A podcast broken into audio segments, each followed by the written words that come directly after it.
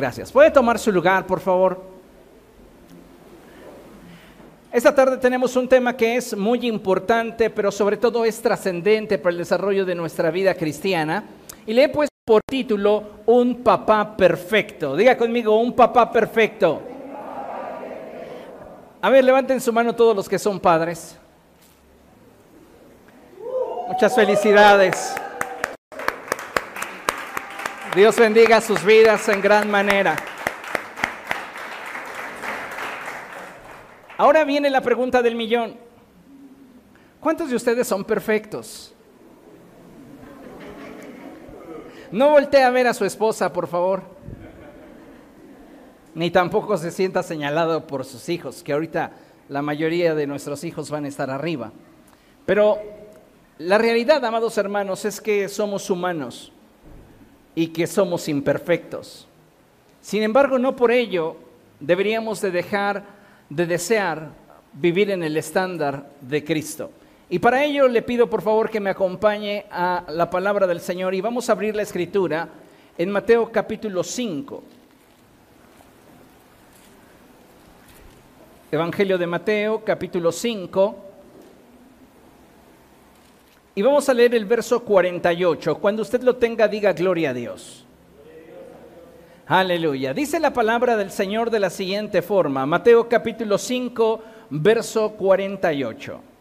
Por tanto, sean perfectos, así como su Padre Celestial es perfecto. ¿Podemos leerlo juntos a la cuenta de tres?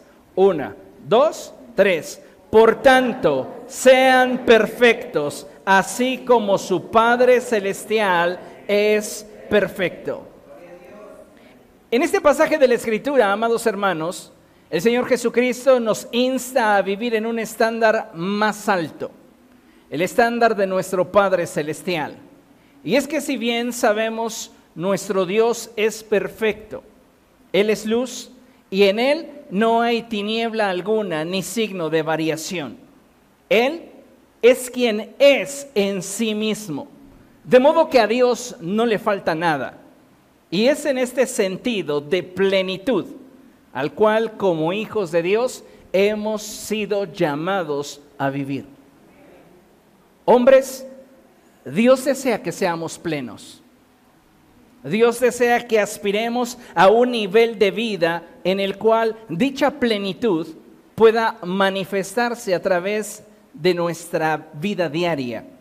Hoy, como hijos de Dios, nos desenvolvemos en medio de una sociedad fracturada, carente, incompleta. Podemos ver en derredor y abunda la desigualdad, la enfermedad, la pobreza, el dolor y la miseria. Y es en este panorama donde como iglesia debemos levantarnos y resplandecer. Sabe, me encanta cuando el profeta Isaías nos revela el plan de Dios para nosotros, su pueblo, y es precisamente el de ocupar nuestra posición. Diga conmigo, ocupar nuestra posición. Una vez más, ocupar nuestra posición. El Señor Jesucristo dijo, amados hermanos, que no se prende una lámpara y se esconde debajo de un cajón. Al contrario, se coloca en la parte alta para que pueda alumbrar a todos los que están en casa. Posición. Tu posición determina tu capacidad para influir sobre otros. Tu posición varón determina que también puedes cumplir con el propósito de Dios. Tu posición determinará siempre qué tanto puedes reflejar la vida abundante que de Cristo procede. Pero vivimos en una sociedad rota, vivimos en una sociedad carente, pero aún en medio de ello Dios desea que nosotros, sus hijos, ocupemos nuestra posición. Y, amados hermanos, esto va a implicar que seamos renovados en la actitud de nuestra mente, el ser restaurados en nuestra alma y el recuperar nuestra identidad y movernos a un nivel más alto en el que Dios sea glorificado. Cuando tú como varón no ocupas la posición que Dios te ha dado, el privilegio que Dios ha puesto sobre tu vida, no estás brillando como deberías de brillar. No puedes cumplir con la función que Dios te ha llamado a cumplir. Y es que necesitamos entender que debemos ocupar nuestra posición. No importa cuáles sean las circunstancias en derredor, no importa cuáles sean las luchas que estés enfrentando en tu interior, tú debes levantarte y ocupar tu posición. El profeta Isaías lo expresó de esta manera. Vaya conmigo a Isaías capítulo 60. Libro del profeta Isaías capítulo 60. Y vamos a leer los versos 1 y 2. Cuando lo tenga puede decir gloria a Dios. Bien, dice la palabra del Señor de la siguiente manera. Levántate y resplandece que tu luz ha llegado. La gloria del Señor brilla sobre de ti. ¿Se está dando cuenta nuevamente la importancia de ocupar nuestra posición? Dice, levántate. Tú no le vas a decir levántate a alguien que está de pie, a alguien que está ocupando su posición. El problema es que en nuestra sociedad fracturada muchos varones, muchos padres de familia no están ocupando su posición. Y por esa razón es que la gloria de Dios sobre de sus vidas no está brillando.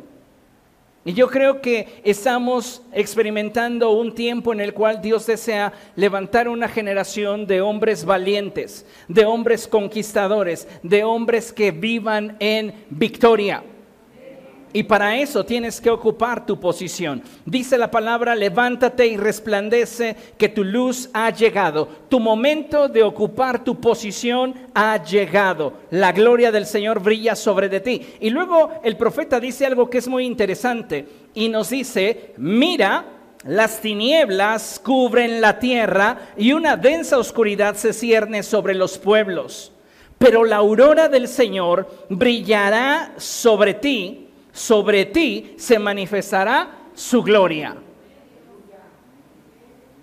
Es un hecho inequívoco que en torno a nosotros no todos los ambientes son favorables, no todas las atmósferas son benéficas. Sin embargo, como hijos de Dios debemos de atrevernos a levantarnos porque al recibir la gloria de Dios sobre nosotros también ha sido colocada una gran responsabilidad. Entonces, tal y como lo expresa el profeta Isaías, podemos verlo hoy en nuestra sociedad. Y es que en este tiempo no solo la familia está siendo atacada, sino que fundamentalmente las ideologías progresistas buscan neutralizar al varón, limitando su influencia y capacidad de liderazgo a un rol que se limita a dar. Simplemente. ¿Y sabes qué es lo más terrible de esto? No solamente la sociedad está esperando que el varón dé y se quede callado, sino que la mayoría de las veces, aun cuando da, no se le reconoce y tampoco se le valora. Lamentablemente estamos desarrollándonos en una sociedad marcada por el menosprecio. Y eso es duro de aceptar. Como sociedad somos muy injustos. Y muchas veces, amados hermanos, estamos queriendo que nuestros varones, que nuestros cónyuges, que nuestros padres, que nuestros hermanos pudieran ocupar una posición que les permitiera trascender, brillar, manifestar el propósito de Dios en sus vidas, pero ¿de qué manera nosotros estamos aportando o sumando a sus vidas? Lastimosamente, un alto porcentaje de varones hoy día pueden dar testimonio de que en algún área de su vida, en lo íntimo de su corazón, se sienten menospreciados.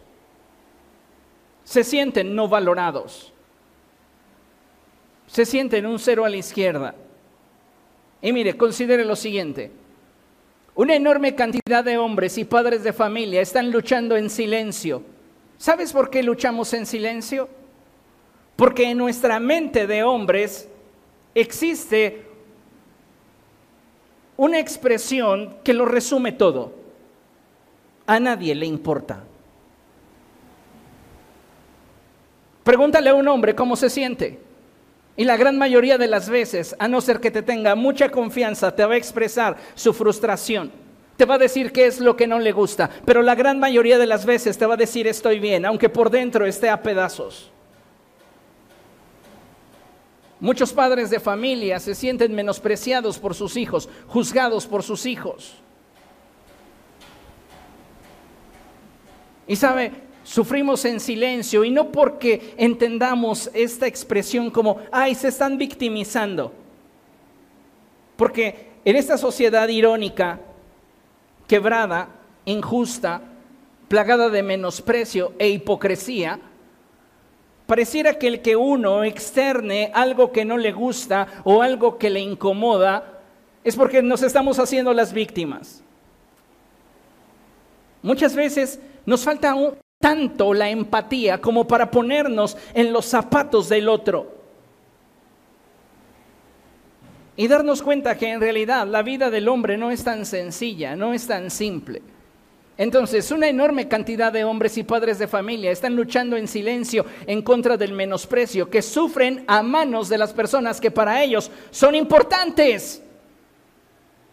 Es que esto es lo peor. El salmista lo expresa de esta manera, dice, si un, si un enemigo me atacara, de él yo me podría defender. Pero me estás lastimando tú, a quien me he expuesto tal y como soy. A un hombre no le pega tanto que lo menosprecie su jefe. Pues total, no le gusta cómo trabajo no me quiere pagar la capacitación, pues bueno, voy a hacer lo que se pueda. Pero cuando te menosprecia la persona que amas, eso cala en lo más profundo. Sin duda, queremos que como hombres brillemos, nos levantemos, ocupemos nuestra posición y generalmente decimos, es que no tiene hambre de victoria, no tiene hambre de trascendencia. Pero ¿de qué manera nosotros, quienes estamos a su lado, estamos levantando sus manos? Sabe, el menosprecio implica muchas cosas. El menosprecio principalmente es una falta de respeto. Y esto me llama mucho la atención porque en la escritura, cuando hablamos sobre las normas en el matrimonio o en las relaciones interpersonales, la Biblia enfatiza que el hombre debe de amar a su esposa pero la esposa debe de respetar a su esposo. No dice la escritura, amen a sus esposos, dice, respétenlos. ¿Por qué? Porque nuestra manera de procesar la información es muy diferente a la forma en la cual ustedes mujeres procesan la información. Recuerden que ustedes son un diseño innovador, hablando de la creación de Dios. Dios lo penúltimo que crea es al hombre. Y después de eso, se avienta un diseño mejorado, con un chip más rápido. Crea a la mujer. Entonces, tanto hombres como mujeres tienen necesidades diferentes. El problema es nuestra falta de empatía. Y cuando no tenemos empatía, incurrimos en la falta de respeto, en la falta de reconocimiento, en la falta de admiración, en la falta de valoración y agradecimiento. Y lo querramos aceptar, la gran mayoría de los varones presentes que solo sonreímos disimuladamente como diciendo, ya, pastor, ya no digas nada, porque si no, no me van a festejar. De por sí, ni te iban a festejar. Pero esa es la realidad. Muchos de los hombres que no alcanzan a vivir en un estado de plenitud, no lo viven porque se sienten carentes de admiración, de respeto, de reconocimiento, de valoración.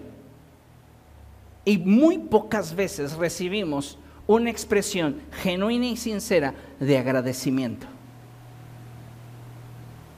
¿Sabes que la gratitud es algo que puede añadir valor al esfuerzo que uno realiza? Pero cuando no hay agradecimiento, todo lo que haces vale nada.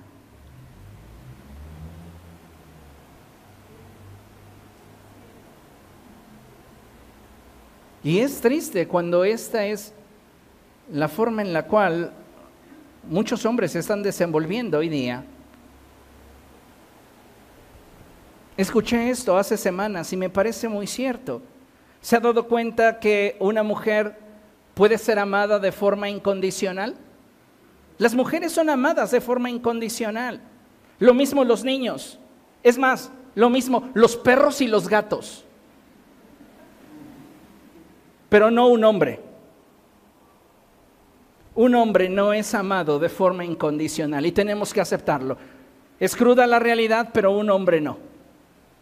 Puedes amar a un perro solo porque te gustó, solo porque te movió la cola. Pero si ese hombre no cumple con tus expectativas, para ti no vale nada.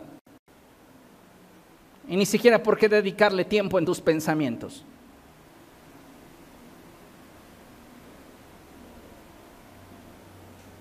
El Señor Jesucristo dijo que entre nosotros, la iglesia, las cosas no tenían por qué ser igual que como eran en el mundo.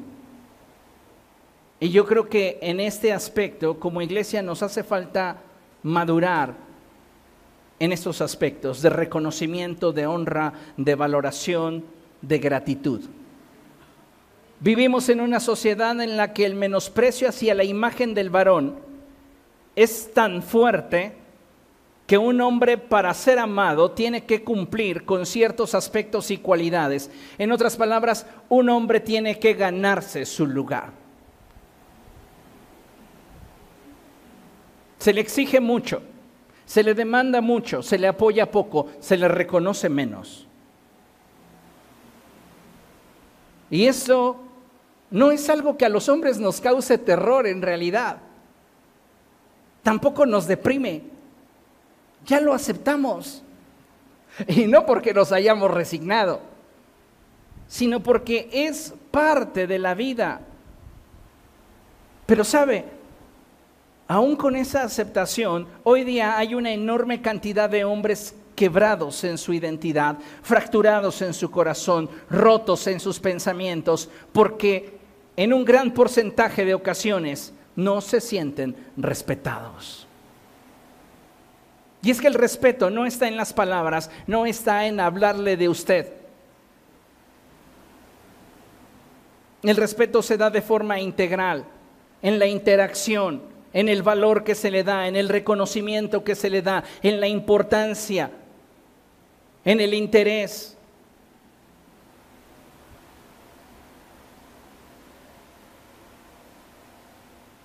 Al hablar de esta condición en el hombre, es cierto que nos resulta más complejo el aspirar al estándar de Jesús. ¿Qué dijo el Señor Jesucristo? Sean perfectos, como vuestro Padre que está en el cielo es perfecto. ¿Cómo voy a ser perfecto? Si me siento menospreciado, si me siento devaluado, si me siento desvalorado. ¿Sabe el por qué muchos hombres hoy tiran la toalla en muchas de las cosas que anhelan es porque no tienen una respuesta que los motive cuando se hacen la pregunta ¿y para qué? ¿Y para qué me levanto si al final nadie lo va a notar?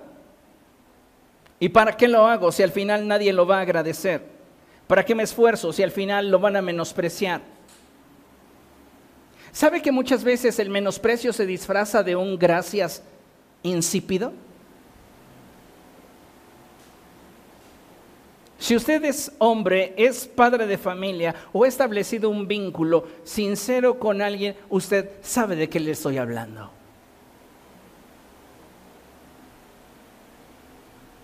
Y no siempre esto nos motiva a hacer grandes cosas, al contrario. Y hoy hay una enorme cantidad, un enorme porcentaje de hombres que están viviendo simplemente en la inercia de las circunstancias que viven. No obstante, creo que como varones debemos de comenzar a luchar en contra de estas estructuras de pensamiento. Porque una cosa es la realidad que las circunstancias te dicen, pero otra es la verdad en la cual Dios quiere que te muevas. Si nos enfocamos en la realidad, oigan, pásenme una galleta de animalitos para cortarme las venas. Pero si me reenfoco en la realidad de aquello que Dios quiere que yo haga a partir de mi realidad, entonces me tengo que levantar, sobreponerme ante esas dificultades y brillar, ocupar mi posición. Y eso es lo que quiero que entiendas esta tarde, varón. Tal vez en tu vida las cosas no son perfectas, tal vez no son sencillas, tal vez tienes muchas excusas o justificaciones por las cuales rendirte, pero ninguna de ellas vale la pena si la contrastas con la verdad que Dios quiere manifestar a través de ti. Creo que todos batallamos con estructuras de pensamiento. Y por esta razón es que necesitamos llevarlas cautivas a la obediencia a Cristo para podernos levantar y ser ese hombre que Dios quiere en esta generación. Mire, piense en lo siguiente. Usted va en un camino y se encuentra con un obstáculo, menosprecio, desvalorización, falta de respeto, falta de interés. Todas estas cosas a los hombres nos pegan de forma significativa. ¿Por qué? Porque lo que el hombre está esperando de aquellos a quienes se vincula, aquellos con quienes se relaciona, es respeto. Entonces, varones, pongan mucha atención a la imagen. Y dice, como hombres y padres de familia, no podemos quedarnos estáticos ante la adversidad. No te puede detener el menosprecio, no te puede detener la falta de interés, no te puede detener la falta de valoración. Debes decidir si para superar el menosprecio lo atraviesas, lo rodeas, lo brincas o lo haces a un lado, pero tienes que avanzar no te puedes detener. Ante esta circunstancia que te duele, que te limita, no puedes permanecer estático y decir, bueno, pues me voy a quedar donde estoy hasta que las cosas cambien. ¿Sabes que para la persona equivocada nunca tendrás lo suficiente? Entonces necesitamos entender que cuando enfrentamos un obstáculo así, debemos decidir qué es lo que vamos a hacer.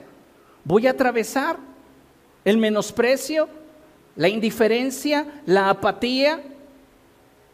¿Voy a rodearlo? ¿Lo voy a brincar? ¿O lo voy a hacer a un lado? Pero a mí no me van a detener. Varones, digan después de mí, a mí, no me van a detener. Una vez más, a mí, no me van a detener. Ahora con convicción, a mí, no me van a detener. Puede ser que tus circunstancias no sean fáciles, no sean cómodas, sean todo lo contrario, duras, difíciles, injustas, dolorosas. Pero tienes que levantarte con ese pensamiento. A ti no te van a detener. Tú no eres cualquiera como para que las circunstancias te puedan detener. Tú eres un hombre, eres un hombre de Dios. Amén.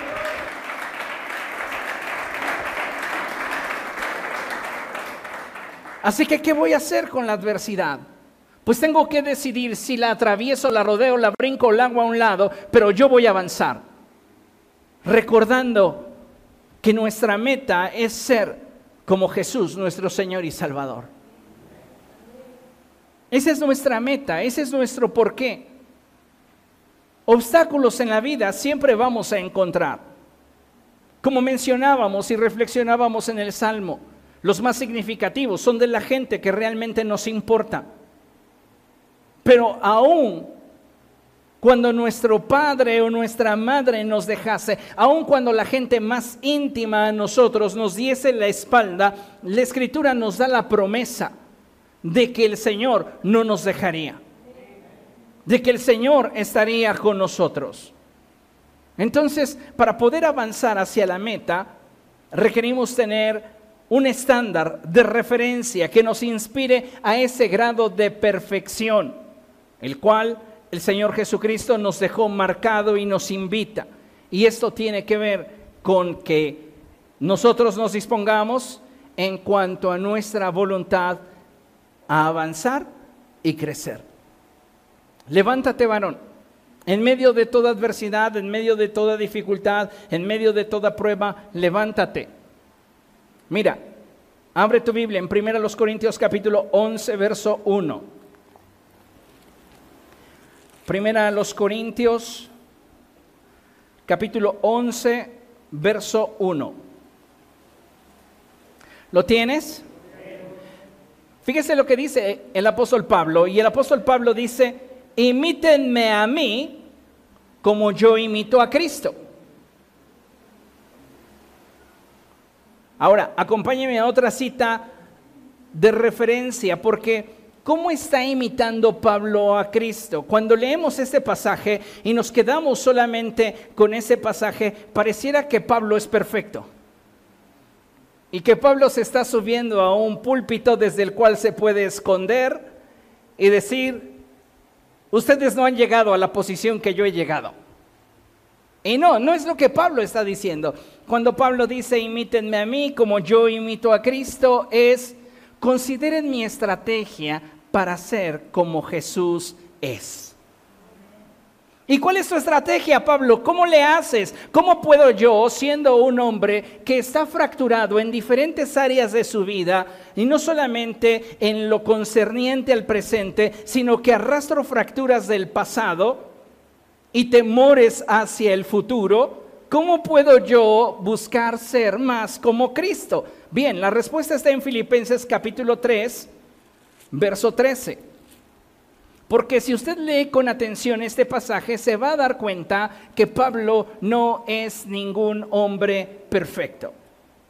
Y de hecho, yo necesito puntualizar algo más adelante respecto de esa expresión del Señor Jesucristo cuando Él dijo, sean pues perfectos, así como su Padre que está en el cielo es perfecto. ¿Ok? Filipenses capítulo 3, verso 13, ¿lo tiene? ¿Lo leemos juntos a la cuenta de tres? Bien, uno, dos, tres. Hermanos, no pienso que yo mismo lo haya logrado ya. Más bien, una cosa hago, olvidando lo que queda atrás y esforzándome por alcanzar lo que está delante. Esta es la estrategia para ser como Cristo. Esta es la estrategia para poder avanzar. Algunos de nosotros estamos cargando todavía con los errores del ayer. Yo te pregunto, ¿esto de qué manera te beneficia?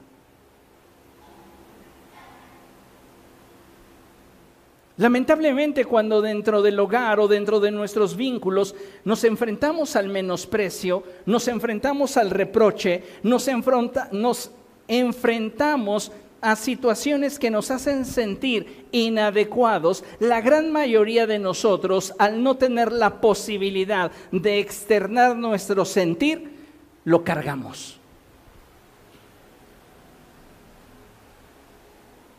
Y Pablo dice, cargando el obstáculo que tienes frente a tus ojos, no vas a poder avanzar. Si usted se da cuenta, intencionalmente no lo mencioné. ¿Qué vas a hacer con el obstáculo? Pues lo vas a atravesar, lo vas a rodear, lo vas a brincar o lo haces a un lado, pero no lo cargas. ¿Cuántos de ustedes están cargando culpas de hace tiempo? Y a veces nos preguntamos, ¿por qué no estoy brillando? Porque hay sentencias que pesan sobre tus hombros. Y esas sentencias no te van a dejar avanzar.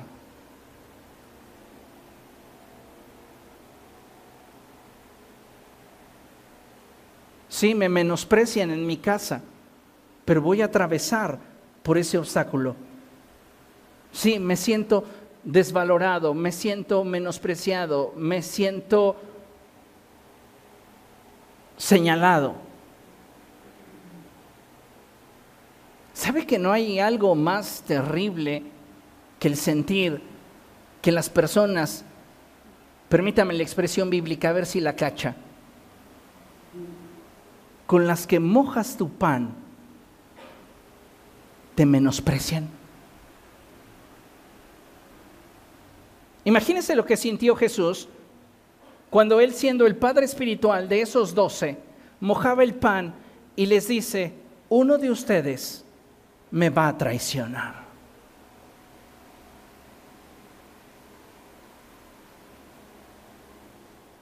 No era alguien del Sanedrín, no era el sumo sacerdote Era uno de aquellos a quien él había voluntariamente involucrado en su mesa. Y ese lo iba a menospreciar, le iba a faltar al respeto, le iba a mostrar desinterés. Jesús le da el pan y quien lo toma es Judas. Jesús no carga con eso. Él atraviesa el proceso pero no se queda con eso en su corazón. No te quedes con cosas en tu corazón, varón, que te hagan sentir menos, que te hagan sentir inadecuado, incapaz, falto, carente.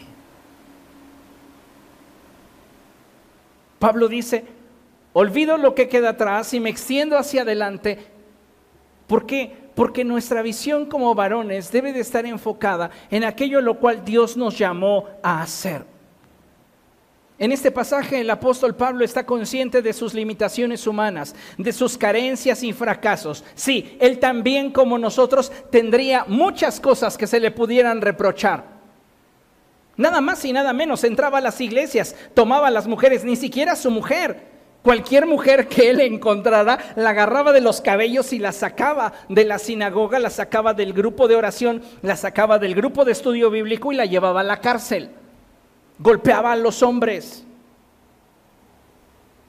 Él organizó la revuelta para que pudieran apedrear a Esteban.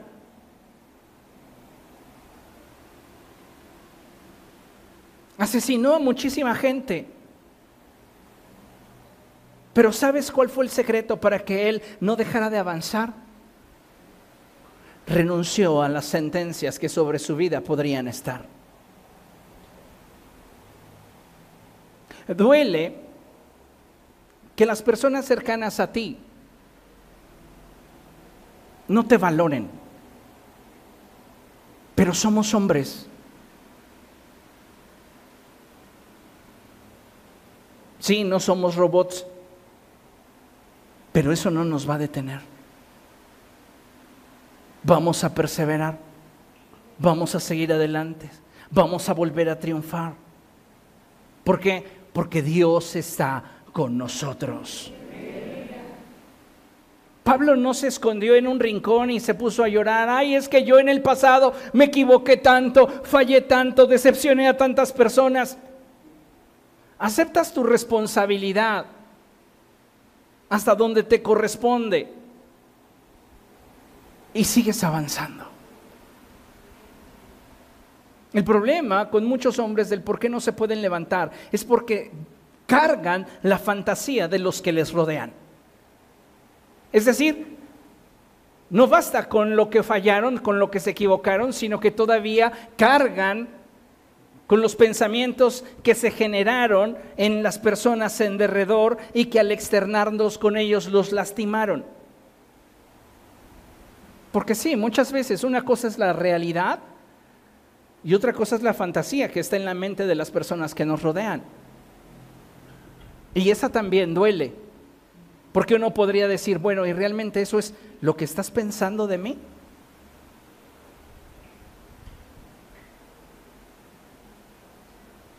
Porque tu historia también cuenta, tu historia también pesa.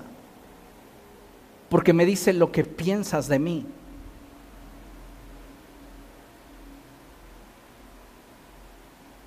Pero nos vamos a poner a llorar. Digan conmigo, varones, no. ¿Por qué? Porque somos hombres. sí, sí lloramos, pero lloramos en silencio lloramos para adentro. Y necesitamos, amados hermanos, hoy darnos cuenta que en medio de una generación rota, Dios quiere que brillemos. Por eso el apóstol Pablo nos anima a perseverar, a no rendirnos, a no quedarnos con el estigma del pasado. Créanme, hay muchas heridas en los hombres relacionadas con el pasado. Muchas. Y una enorme cantidad de hombres se sienten sentenciados por eso. Y a veces hasta llegamos a aceptar el menosprecio, la falta de interés, las groserías que a nadie más le soportarías porque piensas que es lo que te mereces. Y eso se debe a que has estado cargando algo que no te corresponde cargar.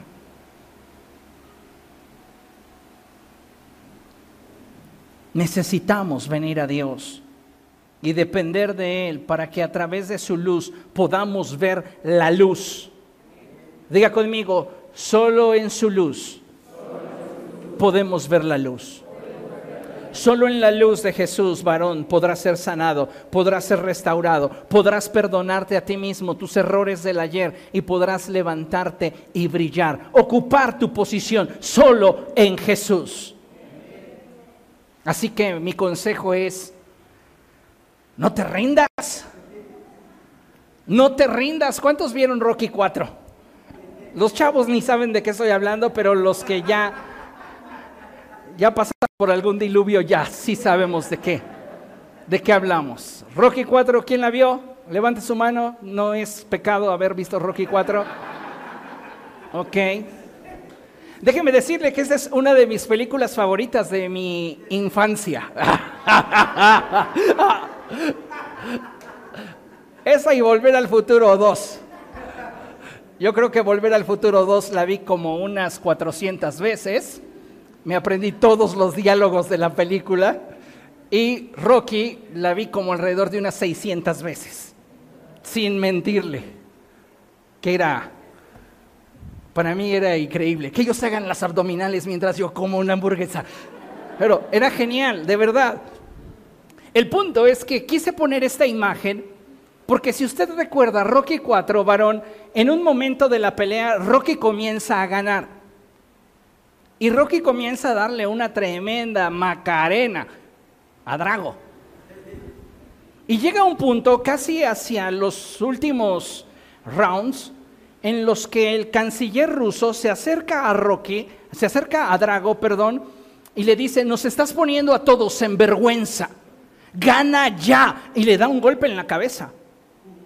Entonces, Drago se voltea muy molesto, lo levanta del cuello y lo avienta a la gente y les dice a todos, esta pelea es por mí, es para mí.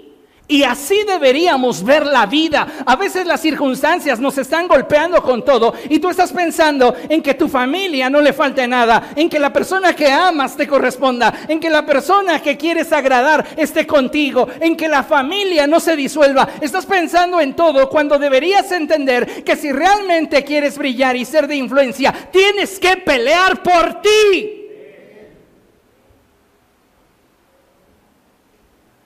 No podemos estar quitando lo que está en nosotros para ponerlo donde hace falta, porque en la medida en la cual tú te autodestruyes con sentencias, te haces más incapaz de ayudar a otros. Un ejemplo muy sencillo es cuando vamos en el avión.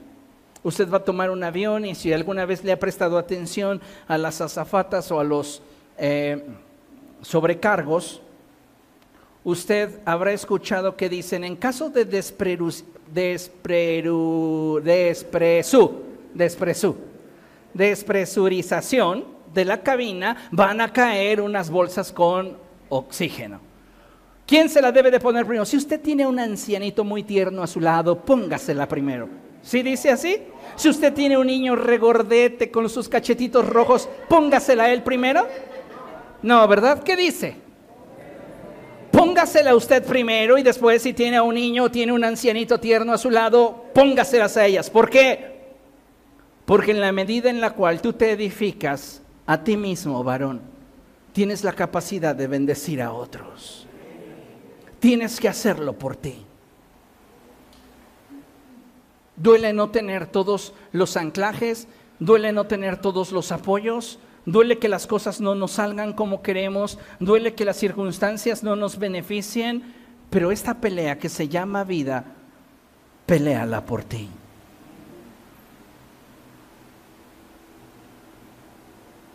Escucha, si quieres brillar, tienes que aprender a tomar decisiones difíciles para hacerte la vida fácil. ¿Cuántos quieren tener una vida fácil? Pues para eso vamos a trabajar todos los días, ¿no? Para eso nos esforzamos, para eso luchamos, para eso lo intentamos una y otra vez. Queremos una vida fácil, pero nunca llega una vida fácil de decisiones fáciles. Tienes que tomar decisiones difíciles. Y eso te garantiza entonces tener una vida más fácil. Y tienes que hacerlo por ti. A veces cuesta mucho tener que silenciar las voces que te dicen, no vales, no importa cuánto hagas, no vas a lograr tu objetivo. Y tienes que bajarles el volumen. Y no es una decisión fácil. No es que no entiendas. Es que simplemente no quieres rendirte.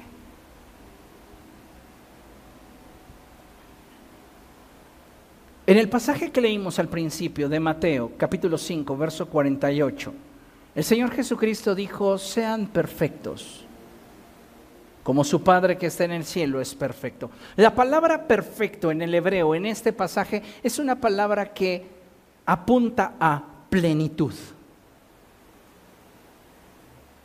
No a la perfección que te imaginaste. Perfecto el David de Miguel Ángel. Tú ves esa escultura y es perfecta. Pero no hablamos de esa perfección. Cuando Jesús está hablando de la perfección a la cual deberíamos de aspirar para ser semejantes a nuestro Padre, esa es la perfección que aplica a que al hombre de Dios no debería faltarle nada. Es una perfección que implica plenitud, felicidad, estabilidad, equilibrio, madurez. Cosas que debes de tener, varón, a pesar de. A pesar de que estés atravesando por un proceso de duelo, a pesar de que estés atravesando por un divorcio, a pesar de que estés atravesando por un despido, a pesar de que estés atravesando por situaciones que no son dolorosas y desagradables, a pesar de...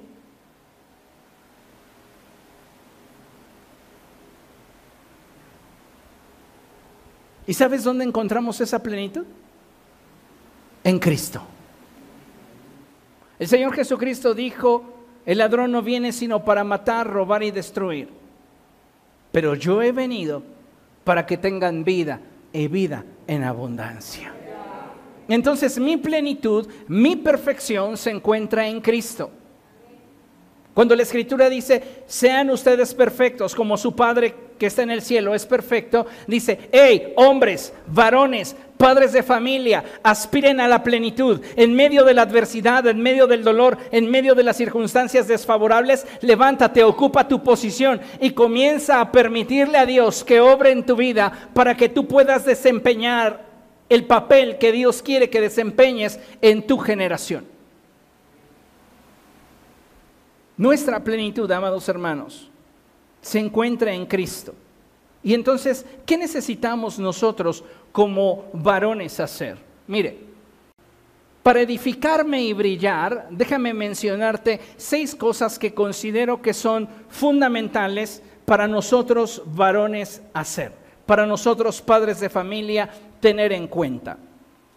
Para que tú puedas ocupar tu posición, para que tú puedas hacer o permitir que la gloria de Dios brille en ti, tú necesitas, como mencionaba en la lámina anterior, edificarte, hacer las cosas por ti, porque mientras más fuerte seas tú, más solidez le darás a aquello que proteges. ¿Ok?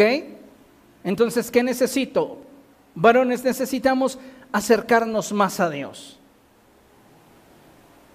Pues es que estoy aquí en la iglesia. No, no, no, no, no me hablo de, no hablo de eso. Tú puedes estar con una persona a tu lado y sin embargo, anímicamente, emocionalmente están a kilómetros de distancia.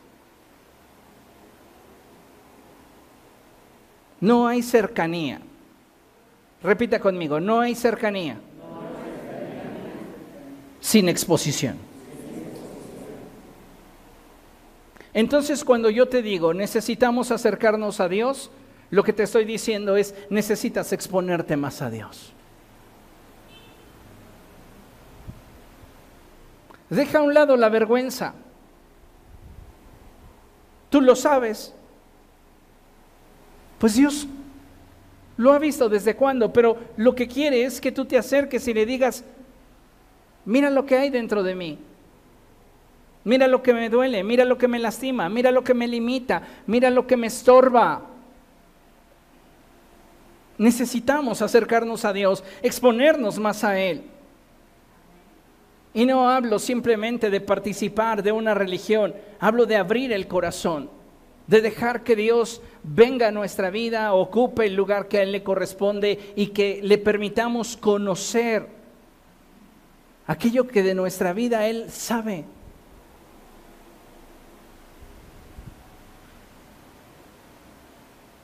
¿Qué era para usted más especial cuando vivía con sus padres? Que le hayan dicho, hijo, ¿todo esto te pertenece? puedes tomarlo cuando tú quieras. O que su padre o su madre se acercara y le dijera, tenlo, es para ti. ¿Sabe qué fue lo que le dio coraje al hijo mayor, hablando de hijo del hijo pródigo? Porque su padre le dice, hijo, tú siempre estás conmigo y todo lo que tengo es tuyo. Pareciera irracional por un momento la actitud del hijo mayor. Puedes tomar todo lo que quieras, es tuyo, te pertenece. Pero ¿sabes qué es lo que le produjo a él celo?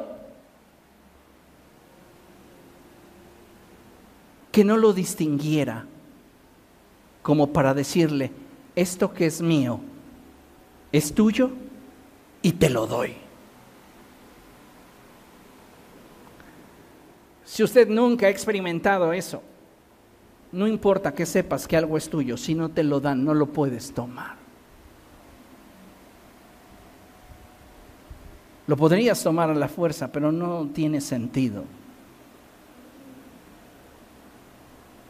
Pero qué maravilla es cuando te lo ofrecen, te lo dan.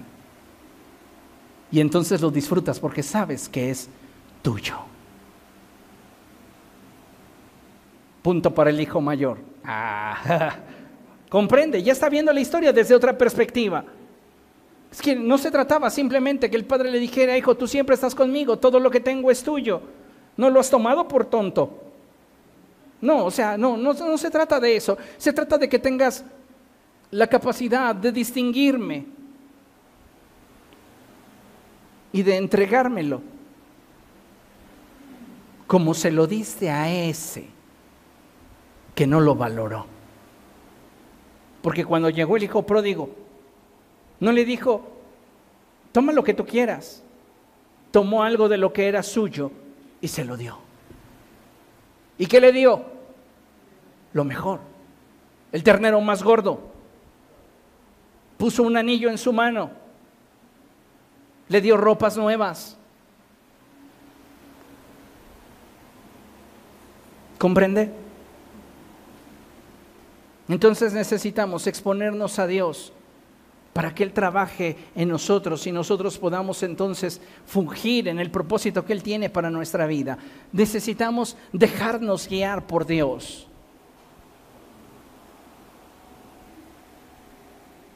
Una de las características de un hijo de Dios varón es el que inclina su oído a la voz de Dios. Estoy leyendo un libro que después se los voy a recomendar, pero en este libro dice el autor algo que sacudió mi espíritu cuando lo leí y dice que la voz y la presencia de la que Adán disfrutaba en el huerto del Edén después de que pecó no se volvió a manifestar en el género humano hasta que Jesús pisó la tierra. Piensa en ese nivel de relación que había entre Dios y Adán. Dios le hablaba y Dios lo visitaba por la mañana, al mediodía, charlaban. ¿Cómo va tu día, Adán? Bien, Señor. Fíjate que le puse a ese animal jirafa, le puse a ese otro ornitorrinco, le puse a aquel otro rinoceronte. Dios pensaba, necesito hacer una ayuda mejor. Pero él hacía lo que podía. Eso es lo que nos caracteriza, hombres, y eso es lo que nos hace brillantes y geniales. Hacemos lo que podemos con lo que tenemos. Así que puedes. Eso es lo que tengo. El, presidente decía en alguna conferencia la semana pasada, esto es lo que soy. ¿Vas a querer o no?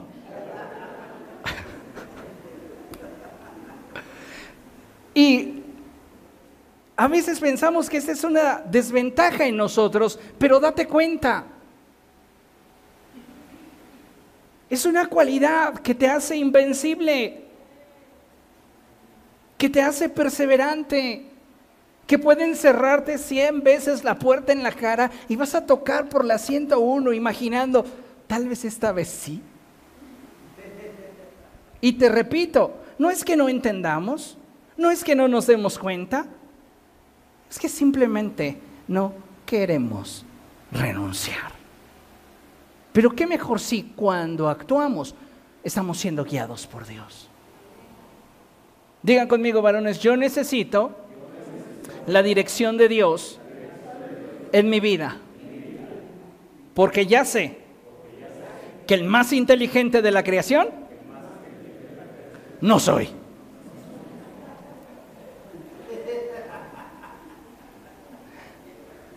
A veces pensamos que no sucede, pero sí sucede y déjenme tirarle un poquito a la empresa Apple. Porque a mí me parece que hicieron fraude. Con su versión 14, no las Pro ni la Pro Max, sino con la versión tradicional. Nos vendieron la versión 14 tradicional con diferentes colores, pero que con el mismo microchip de la generación pasada. ¿Qué lo hace 14? Cambió el color, Oiga, no te pases. Y por eso me estás cobrando 10 mil pesos más. Pues es que es un amarillo chillón que en el pasado no había. Dios no hizo eso.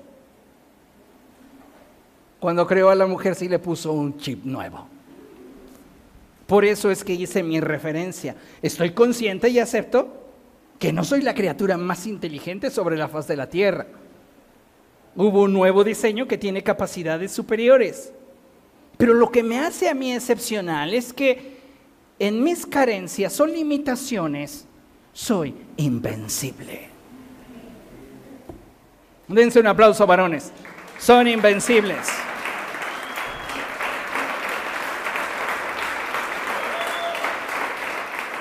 Gloria a Dios. ¿Qué necesito para edificarme y brillar? Escuchen, necesitamos aprender y meditar en la palabra de Dios. En tu casa, hombre de Dios, nadie puede saber más Biblia que tú. Oye, papá, ¿quién fue Matusalén? Pregúntale a tu madre.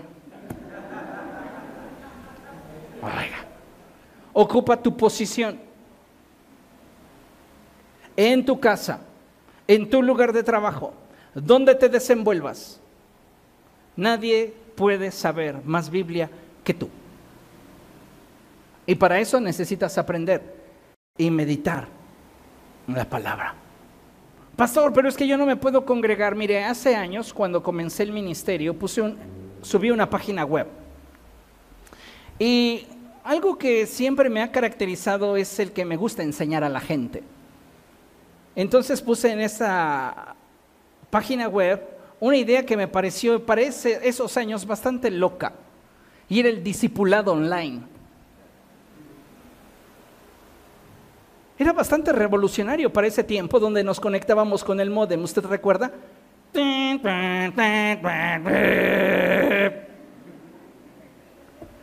los jóvenes no saben qué es eso. Antes las máquinas hacían esos ruidos infernales. Tenía yo mi discipulado online.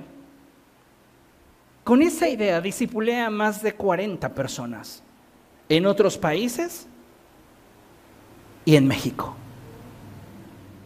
Solo del discipulado online. ¿En qué consistía? Pues en que me escribían y me decían, yo quiero ser discipulado, te comprometes, júralo con tu mano sobre la Biblia, casi casi. Decían, sí, me comprometo. Entonces comenzaba yo a enviarles las lecciones del discipulado, lecciones que comencé a desarrollar desde que yo comencé a trabajar para Cristo como líder de jóvenes. Entonces durante todo ese tiempo yo desarrollé algo así como unas 30 lecciones. Y aunque pareciera que no, a veces había lecciones en las que yo me podía tardar un mes o más.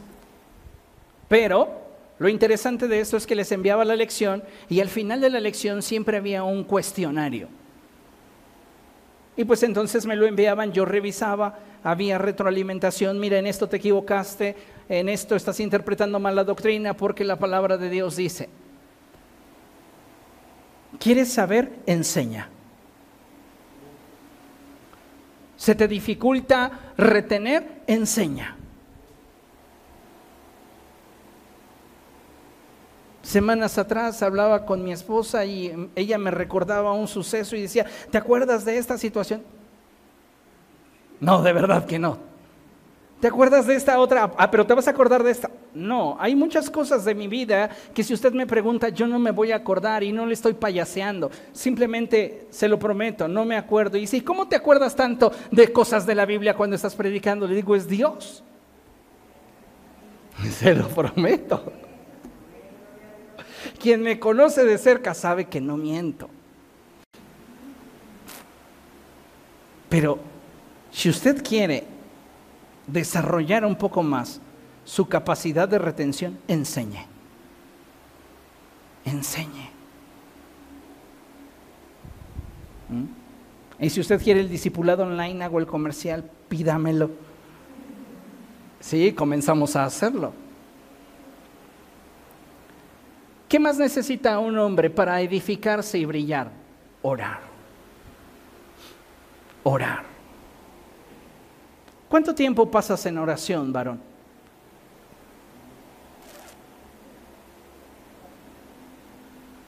Necesitamos orar con mayor seriedad.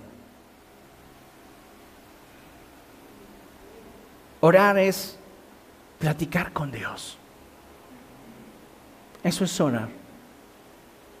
Exponerte a Dios. Contarle lo que tal vez a nadie más le contarías. ¿Y sabes qué implica la oración? Conexión. El acercarme a Dios va a implicar exposición. Orar, conectarme.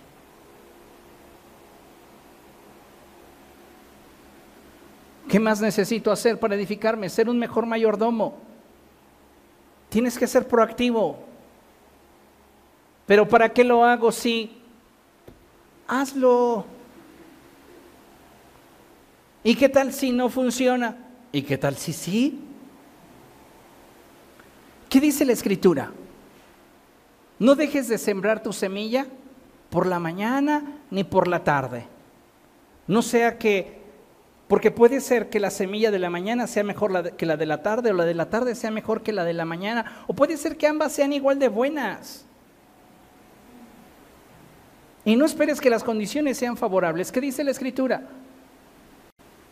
el que contempla las nubes,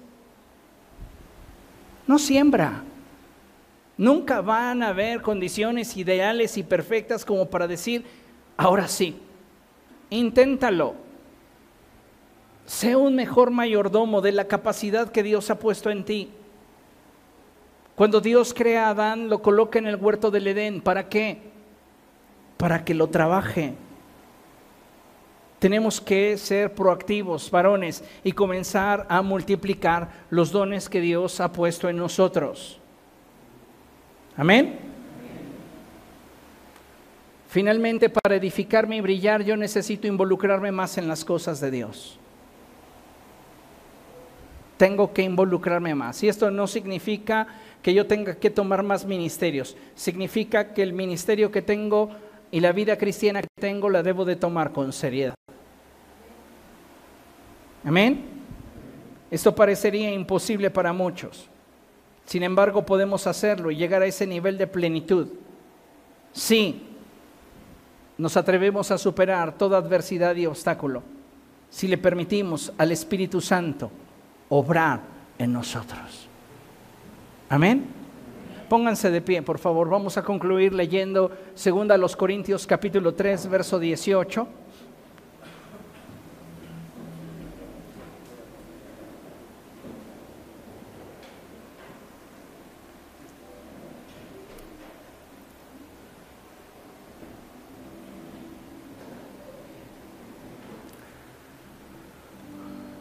Lo leemos juntos a la cuenta de tres, ¿le parece? Y dice la palabra del Señor así, uno, dos, tres. Así, todos nosotros que con el rostro descubierto reflejamos como en un espejo la gloria del Señor, somos transformados a su semejanza con más y más gloria por la acción del Señor, que es el Espíritu. ¿Quién te va a hacer brillar, varón? Dios. Deja que Dios obre en ti. En medio de toda adversidad, dificultad, en medio de toda circunstancia. Deja que Él sea el que tome el control. Deja que Él sea el que te lleve hacia ese nivel de perfección y plenitud. Hacia ese nivel de libertad y gracia. Donde tú puedas sentir que estás donde deberías estar. Y logrando lo que Dios quiere que logres. Amén. Vamos a orar, inclinen su rostro. Padre, estamos delante de tu presencia, Señor. Y te rogamos, Dios, en el nombre de Jesús, que tu buen espíritu esté hablando a los corazones. Revélate a nuestra vida, precioso Dios. Te ruego en el nombre de Jesús que cada uno de mis hermanos hoy pueda recibir de ti gracia sobre gracia. Que la bendición sea sobre sus vidas de manera especial. Levanta tus manos al cielo, varón, y digámosle al Espíritu Santo, trata conmigo. Llévame hacia un nuevo lugar en el cual yo pueda brillar y reflejar tu gloria. Espíritu Santo, Tú puedes mirar las manos de todos y cada uno de estos hombres. Y como, como varones te decimos, Dios, necesitamos de ti. Necesitamos de ti, Espíritu Santo. Te suplicamos que estés tocando nuestro corazón, hablando a nuestra vida, llegando a lo más íntimo de nuestro ser y quitando todo aquello, Señor, que pudiera afectar nuestro avance. Danos la capacidad para perseverar. Danos la capacidad para seguir adelante.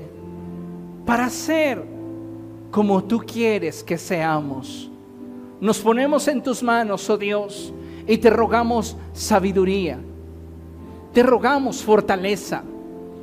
Te rogamos una porción fresca de tu Espíritu Santo que nos haga sentir adecuados.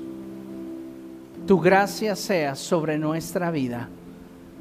Ocúpate de toda fractura en nuestro corazón. Ocúpate de todo quebranto en nuestra mente. Ocúpate de todo aquello, Señor, que pudiera hoy limitarnos. Nos exponemos a ti, Dios y te damos gracias en el poderoso nombre de Jesús. Amén.